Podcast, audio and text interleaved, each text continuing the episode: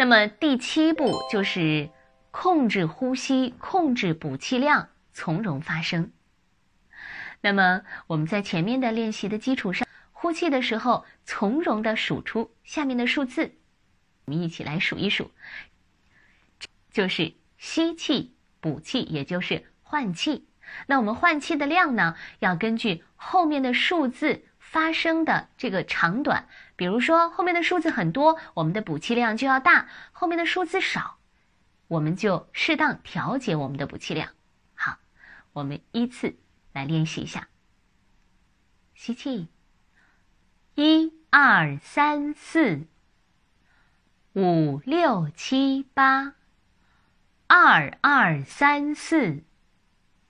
五六七八，三二三四，五六七八，四二三四五六七八九零。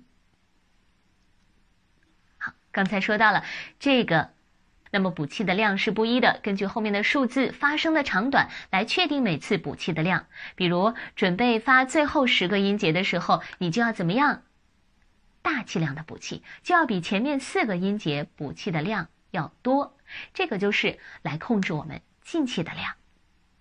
那么刚才我们数的数字就是我们做广播体操的时候，一二三四五六七八，二二三四。五六七八，然后，如果你的语气语速加快的话，会感觉到我们的小腹还有我们的两肋逐渐的收缩控制，是有明显的感受的。